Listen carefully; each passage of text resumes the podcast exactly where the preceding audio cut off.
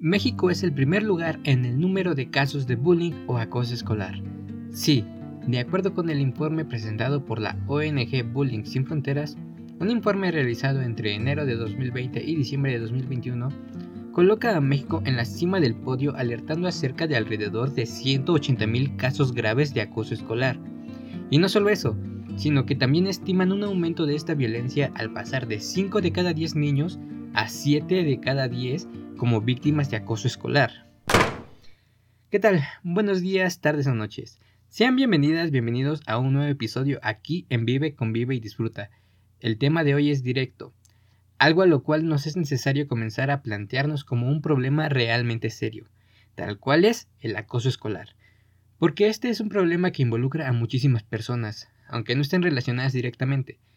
Pero para que pueda llevarse a cabo una estrategia que plantee una solución a este problema, necesitamos que la discusión no se quede únicamente entre profesionales, psicólogos, trabajadores, pediatras, políticos. No, es algo que como miembros de una comunidad requerimos reflexionarlo y asumir el papel que jugamos dentro de esta violencia. Pero vamos a ponernos en sintonía, y antes de seguir avanzando hay que esclarecer qué es lo que se entiende por acoso escolar.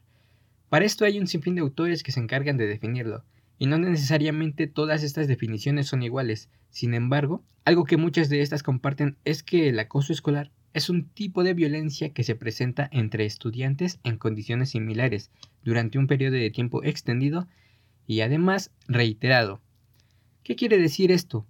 Comencemos con que es un tipo de violencia entre estudiantes. Aquí de lo que se nos habla es que existen distintos tipos o formas en las que se puede presentar la violencia, y en este sentido, el acoso escolar se distingue entre estas por vincular únicamente a los estudiantes.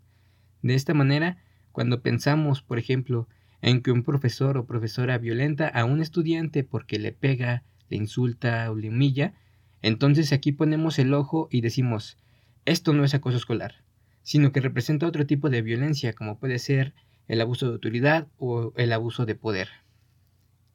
Y de aquí podemos partir al siguiente punto, que es también muy interesante. Autores como Cano Echeverry y Vargas González nos dicen que el acoso escolar se presenta en condiciones similares. Y aquí cabría preguntarse, ¿por qué no en condiciones iguales?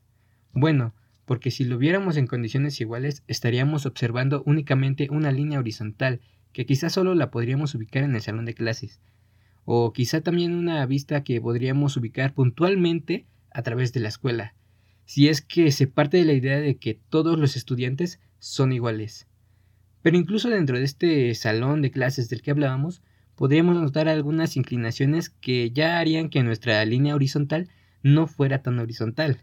Por ejemplo, dentro de un mismo salón no todos los niños, no todas las niñas tienen un carácter asertivo, son seguros de su persona, provienen de un mismo entorno familiar o bien, quizá algo que pueda ser más claro, dentro del salón de clases no todos tienen el mismo grado de popularidad, porque sí, se ha observado que aquellos estudiantes con menos popularidad suelen ser quienes sufren de acoso escolar, aunque claro, esto no es el único factor ni es determinante.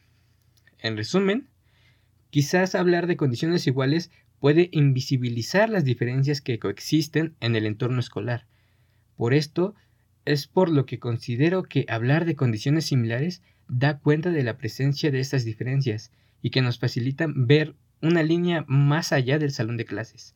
Así, imaginen una escuela secundaria donde quizá un chico de tercer grado agrede constantemente a otro chico, pero este otro chico es de primer año. En este caso, claramente las condiciones no son iguales porque en un lado vemos a un chico que es mayor y por el otro a alguien que es menor. Este ejemplo, claro, es algo muy sencillo, pero nos permite recalcar algo. Hay diferencias, pero también hay similitudes. Ahora bien, ya hemos dicho que el acoso escolar es algo que se da entre estudiantes, pero ¿habría una forma de clasificarlos? Una respuesta tentativa y que hasta podría ser la más común es ubicarlos en agresor y agredido. Pero les tengo noticias. Existe un tercer participante, o mejor dicho, participantes que son los observadores y que también juegan un papel muy importante en toda esta red de acoso escolar. Pero comencemos con los agresores. De acuerdo con Olbeos, uno de los principales autores sobre el tema, considera que hay tres tipos de agresores. Un agresor asertivo el cual tiene buenas habilidades sociales y además cuenta con popularidad en el grupo, y estas habilidades las aprovecha para organizar o manipular a sus compañeros para que cumplan sus órdenes. De esa manera también podríamos ubicarlo como un agresor pasivo, ya que él no va directamente a ejercer la agresión, sino que la ejerce por medio de terceros.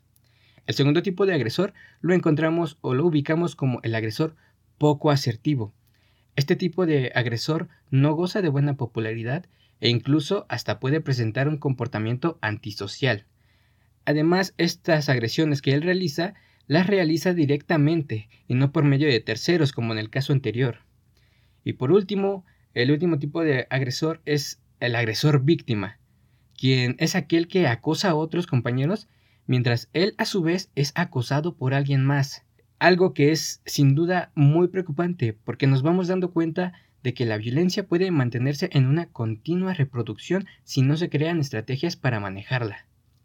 Por otra parte, tenemos a los agredidos, en los que principalmente se puede hablar de agredidos pasivos, que son quienes por lo general no reaccionan ante el acoso, ya sea por miedo a que se incremente el abuso hacia ellos, a que no les crean si intentan denunciarlo, o incluso porque teman que sus padres los van a regañar porque no se defienden, o quizá aún peor, porque empiezan a ver como algo natural el hecho de que sean violentados.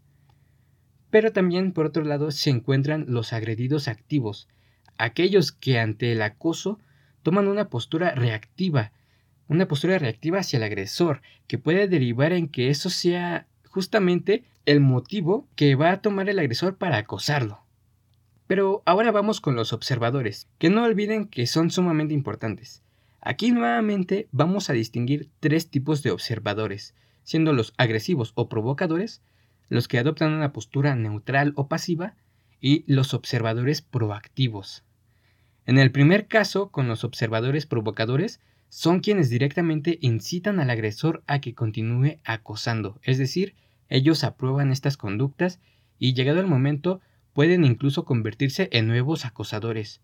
Con los observadores proactivos ocurre otra cosa, porque ellos en vez de aplaudir las agresiones, levantan la voz y denuncian lo que está ocurriendo sin importar que el resultado pueda ser algo positivo o algo negativo. Lo importante aquí es que ellos no se quedan callados, van y denuncian lo que pasa. Luego tenemos a los observadores pasivos o neutros, que en un principio podríamos decir que son aquellos que no adoptan una postura porque tienen miedo de que si alzan la voz se conviertan en las nuevas víctimas, o bien porque simplemente les es indiferente el acoso escolar, así, sin más. Sin embargo, hay que poner especial atención con este tipo de observadores, ya que al no mostrar indicios de rechazo a la violencia, generan en el agresor una especie de aprobación implícita, Vamos, el agresor queda en el entendido de si no me dice nada, puedo seguir haciéndolo. Veamos esto en un ejemplo rapidísimo. En un salón de clases se encuentra Jorge, quien acaba de quitarle los lápices a Jaime y va con sus amigos a presumirlo. Ahí sus amigos se ponen eufóricos, no caben de la alegría por lo que acaba de hacer Jorge. Entonces Alejandro se levanta y va con Jaime a decirle, oye, hay que acusarlo. Pero para nuestra sorpresa, Jaime le contesta, no, es que así nos llevamos. Aún así, Alejandro no se queda convencido y va con el profesor a decirle lo que pasó, y éste le dice que va a hablar con Jorge, pero nunca lo hace.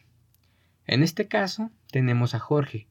Jorge es el acosador directo porque no necesita intermediarios para agredir. Mientras tanto, Jaime es un agredido pasivo porque no quiso denunciar lo que pasó para el ejemplo, supongamos que por miedo a que lo molesten más. Por parte de los observadores tenemos que los amigos de Jorge se comportaron como observadores provocadores, porque ellos celebraron que le robara los lápices a Jaime. Luego, Alejandro sería el observador proactivo, porque además de invitar a Jaime a que reportaran lo que sucedió, también fue directamente con el profesor a decir lo que pasó.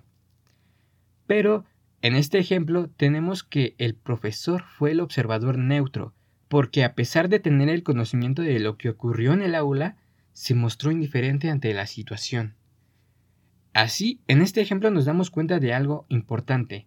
Cuando hablamos de observadores, ya no solo estamos involucrando a los estudiantes, Aquí el repertorio de actores se abre a profesores, administrativos, padres de familia, y si nos ponemos exigentes, incluso hasta el señor que atiende el ciber a la vuelta de la esquina. Esto lo menciono porque hay que tener en cuenta una nueva modalidad de acoso escolar, que es mejor conocido como el ciberbullying. Y al llevarse este por medio de las redes sociales, el campo sobrepasa la escuela, llevando el acoso directo hasta las casas. Por esto, aquí tenemos que los hermanos, los primos, la familia en sí pueden volverse observadores. Entonces, teniendo esto en cuenta, nos preguntamos si es posible pasar la página y plantear una solución al problema del acoso escolar. Y mi respuesta es un contundente sí. Sí podemos cambiar esta situación porque la violencia no es algo natural, sino que es algo que aprendemos social y culturalmente. Y como es algo que aprendemos, es posible desaprenderlo y reemplazarlo por otras conductas no violentas, conductas que nos ayuden a desarrollar convivencias armónicas, convivencias de paz. Y para esto se pueden ubicar dos esferas, una macro y una micro. Por macro vamos a entender a las políticas públicas, es decir, las acciones que provengan directamente desde el gobierno para atender el problema, mientras que por la esfera micro vamos a entender las acciones que nosotros como particulares podemos comenzar a hacer. Hoy quiero cerrar con las segundas, pero hablaremos de las políticas públicas en otra ocasión. Partamos entonces de las recomendaciones generales como pueden ser el fomento de vínculos seguros entre profesores y alumnos, así como entre los mismos alumnos. También el desarrollo de habilidades de comunicación no violenta que estén basadas en el respeto y que igualmente contemplen las diferencias y la diversidad que tanto en el aula como en el resto de la sociedad siempre van a estar presentes. Por otra parte, también se encuentra el fomento de una buena autoestima, asertividad y la resolución prosocial del conflicto.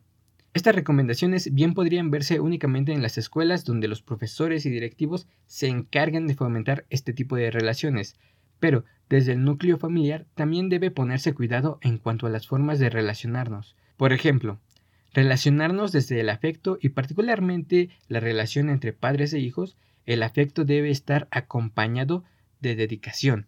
Esto es, hablar de acciones que le hagan saber y sentir que importa y que es querido, así como lo que piensa y lo que dice también importa. Además, las y los profesionales también recomiendan tener cuidado en cuanto a los extremos. ¿Y qué tipo de extremos? hablamos de la permisividad y de las restricciones.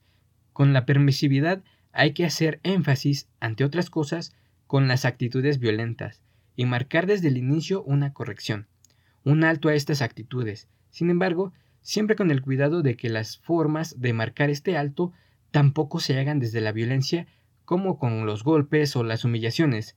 Recuerden que la violencia es algo que se aprende y si la violencia viene directamente desde los padres, se corre mucho riesgo de que solo se siga reproduciendo esta violencia.